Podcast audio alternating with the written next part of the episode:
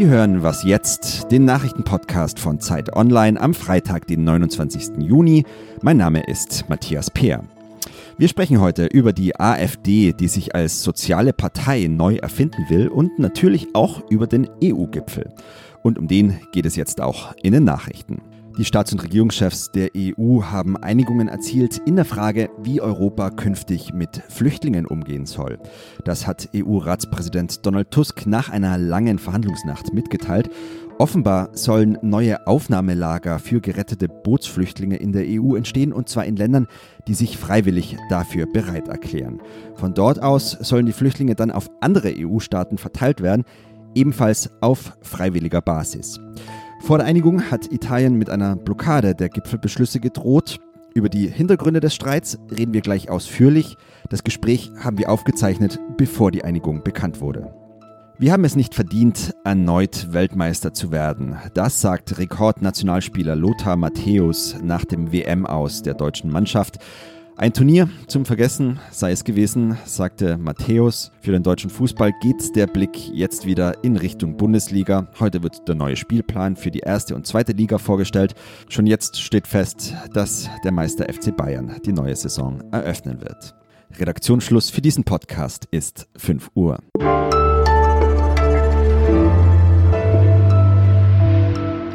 Ich bin Munja Malborg. Hallo und herzlich willkommen. Der Merkel-Gipfel läuft. So haben Beobachter den EU-Gipfel in Brüssel genannt. Der hat gestern begonnen und geht heute zu Ende. Die Staats- und Regierungschefs von 28 Ländern sprechen über einen gemeinsamen Haushalt, über den Brexit und vor allem über die Asylpolitik. Merkel muss Ergebnisse vorlegen, sonst droht die CSU mit einem nationalen Alleingang und damit Flüchtlinge an der Grenze abzuweisen. Darüber spreche ich jetzt mit Marlies Uken. Sie ist stellvertretende Leiterin des Politikressorts bei Zeit Online. Hallo Marlies. Hallo Monja. Du beobachtest den äh, Gipfel in Brüssel. Welche Lager tun sich da jetzt auf?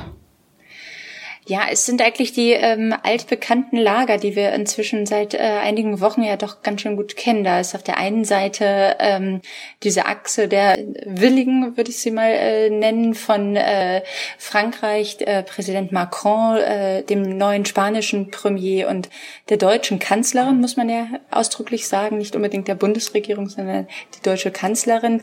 Die glauben immer noch an eine europäische Lösung und zeigen sich auch kooperationswillig, was möglicherweise auch die Aufnahme von äh, Flüchtlingen aus anderen Staaten angeht. Und auf der anderen Seite hat man das Lager von ähm, Viktor Orban, dem ungarischen Premier, dem österreichischen Kanzler Kurz und Italien und dann auch noch Horst Seehofer von der CSU. Und die äh, glauben natürlich daran, dass ähm, es der Nationalstaat ist, der ähm, hier die Flüchtlingskrise lösen muss. Und sie wollen keine europäische Lösung in dem Sinne.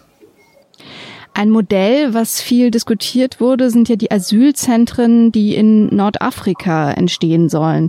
Das ist ja ziemlich umstritten. Wie könnten die denn genau aussehen? Ja, das ist das Problem, das ist noch alles äh, äh, sehr unklar gehalten. Die Idee ist vielleicht, äh, dass man nordafrikanische Staaten überzeugt, dort Menschen aufzufangen, Flüchtlinge aufzufangen, damit sie erst gar nicht den Weg übers Mittelmeer wagen, was ja auch erstmal eine sinnvolle Idee ist. Aber zum einen hat das natürlich wahnsinnig viele Fragen aufgeworfen. Also wer, welche dieser Staaten machen eigentlich mit?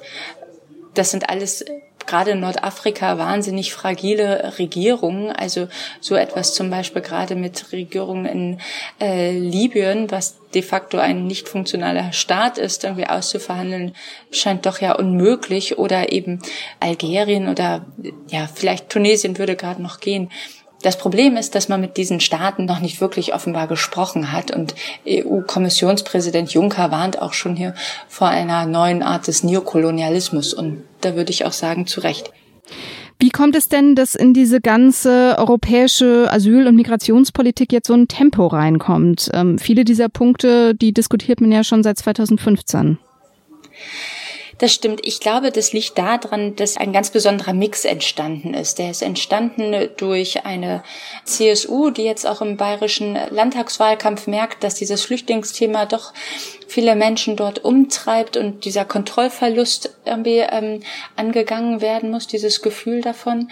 Dann hatte man vor zwei Wochen den Fall äh, dieses Rettungsboots Aquarius, was äh, nicht mehr in Italien anlanden durfte. Und man hat dann auch noch die äh, neue italienische Regierung mit dem äh, starken äh, rechtsnationalen Innenminister Salvini, der das Thema anheizt. Und ähm, all das, glaube ich, hat zu so einem Momentum äh, geführt, das Thema wurde wieder auf die Agenda gesetzt und auf einmal ist, äh, ist da etwas entstanden, was dann vielleicht auch eine ganz eigene Dynamik genommen hat. Und äh, deswegen wird jetzt auf diesem EU-Gipfel das Flüchtlingsthema äh, so stark thematisiert, äh, dass es eigentlich gar nicht mehr dem wirklichen Problem entspricht. Die Flüchtlingszahlen sind ja radikal zurückgegangen seit 2015. Danke dir. Gerne. Tschüss.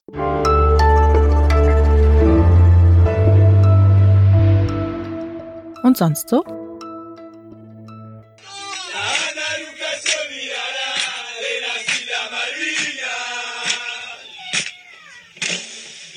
Das sind nicht etwa Fußballfans, sondern echte Profis.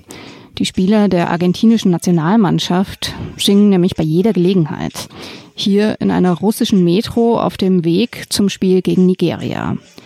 Und wie sich das gehört, gibt der Torwart den Takt vor mit einer Trommel, die er überall mit sich rumschleppt. Morgen spielt Argentinien im Achtelfinale.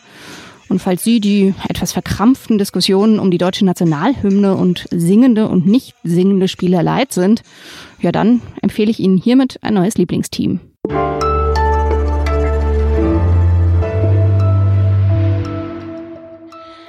Am Wochenende trifft sich der AfD-Bundesparteitag in Augsburg. Es geht unter anderem darum, die AfD als soziale Partei neu zu profilieren. Das ist auch deshalb nötig, weil die Zahl der Flüchtlinge sinkt und damit das Kernthema der Partei, die Kritik an Merkels Migrationspolitik, nicht mehr so recht ausreicht. Unter anderem wird es ums Thema Rente gehen. Darüber spreche ich jetzt mit Tilman Steffen, Politikredakteur von Zeit Online. Hallo Tilman. Hallo Munja. Da bei der Rente gibt's ja verschiedene Ansätze. Zum Teil klingen die so ein bisschen wirtschaftsliberal, zum Teil eher so ein bisschen links, aber gleichzeitig national angehaucht. Wie unterscheiden sich diese Konzepte denn? Ja, also zur Diskussion stehen insgesamt drei Konzepte.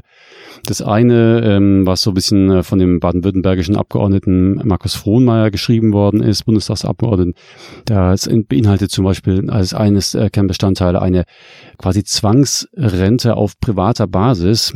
Da soll sich der Bürger quasi äh, gezwungenermaßen privat versichern, um seine Rente, um das, was er aus den äh, Beitragszahlungen bekommt, dann noch etwas äh, aufzubessern. Und erst dann beginnt der freiwillige Teil. Oder eben der Gegenpol ist ein Konzept, was die Landtagsfraktion Thüringen zu der ja Björn Höcke gehört, wie wir wissen, einbringt in die Diskussion. Das ist ein sehr, sehr äh, staatsnahes Konzept. Da wird nur aus Beiträgen und aus Staatszuschüssen die Rente finanziert. Ähm, und diese beiden Pole stehen also ein bisschen gegeneinander.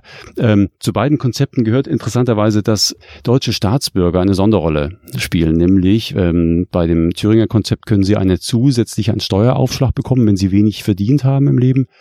Und auch in dem Konzept von Markus Frohnmeier, diesem etwas wirtschaftsliberalen Konzept, finden sich solche Elemente. Als drittes steht dazwischen äh, ein Papier, was die Arbeitnehmerschaft der AfD geschrieben hat. Das vereint Punkte aus allen beiden Konzepten. Charakteristisch ist hier vor allem, dass es sich eben aus vielen Finanzierungsquellen speist. Da sollen zum Beispiel auch Beamte und Selbstständige einzahlen und natürlich auch berufliche und private Vorsorge eine, eine große Rolle spielen. Du hast es gerade schon gesagt, bei manchen Konzepten spielt eine Rolle, dass Deutsche bevorzugt werden. In dem Konzept von Björn Höcke kommt es ja vor. Außerdem geht er davon aus, dass Familien mehr Kinder bekommen werden oder sollen. Drei nämlich. Ja. Ähm, das klingt so ein bisschen abseitig. Wird er damit Erfolg haben? Äh, die Drei-Kind-Familie wird wahrscheinlich nie zum Standard werden, auf absehbare Zeit jedenfalls nicht. Insofern äh, ja, wird sich zeigen, ob das tragfähig ist. Das andere ist natürlich, dass es auch ein riesenrechtliches Problem gibt. Wenn man Staatsbürger bevorzugen will, äh, kriegt man ein Problem mit dem EU-Recht. Höcke hat es einfach abgetan auf die Nachfrage, hat einfach gesagt, das äh, ist mir herzlich egal, was die EU da will. Das wird sich zeigen. Selbst in der Partei wird er dafür kritisiert. Es gibt Leute, die sagen, das ist großer Unsinn. Ein anderes Thema ist ja die Parteistiftung, ähm, über die die AfD schon länger diskutiert. Das soll jetzt auch entschieden werden.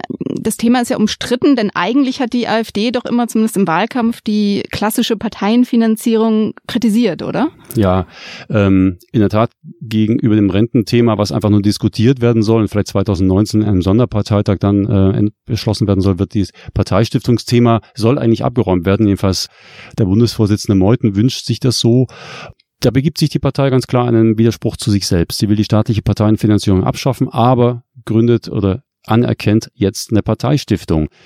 Es gibt ganz konkret zwei, die da in die engere Wahl gekommen sind und man wird die eine dann wahrscheinlich anerkennen nach längerer Diskussion und die zweite soll dann so ein bisschen in die erste integriert werden. Das hängt dann noch so ein bisschen davon ab, wie die Personen miteinander klarkommen. Ich bin gespannt, wir werden das weiter beobachten. Danke dir, Tillmann. Gern. Das war's für heute bei Was jetzt? Eine neue Folge gibt's am Montag wieder. Tschüss.